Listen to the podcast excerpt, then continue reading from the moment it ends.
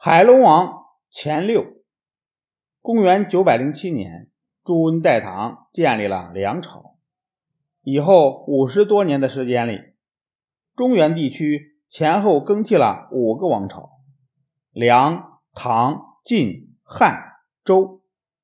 为了跟以前的相同名称的王朝做区别，历史上把他们称作后梁、后唐、后晋、后汉。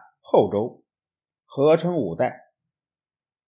五代时期，在南方和巴蜀地方，还出现了许多割据政权，有的称王，有的称帝，前后建立了九个国，分别是前蜀、吴、闽、吴越、楚、南汉、南平、后蜀、南唐，加上建立在北方的北汉。一共是十个国家，所以又把五代时期称作五代十国时期。朱温刚一即位，镇海节度使钱镠第一个派人到汴京祝贺，表示愿意臣服于梁。朱温很高兴，立即把他封为吴越王。钱镠原来家境贫寒，早年做过盐贩。后来给浙江镇将董昌当部将，黄巢起义军攻打浙东的时候，钱镠保住临安，立了功。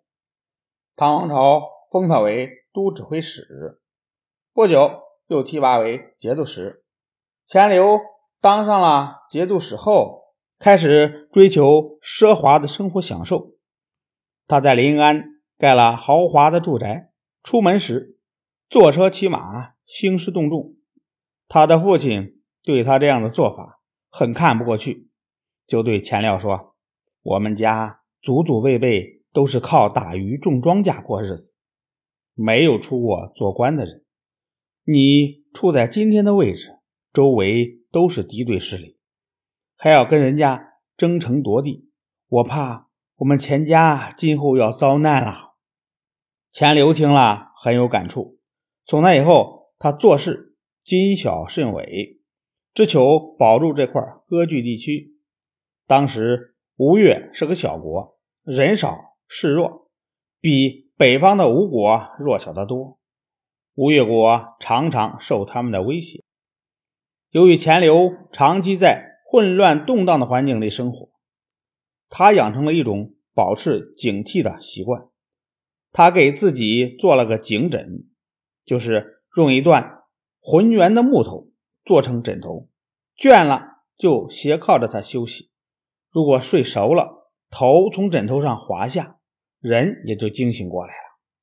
他除了自己保持警惕外，还严格要求他的将士，每天夜里都有兵士在他住所周围值更巡逻。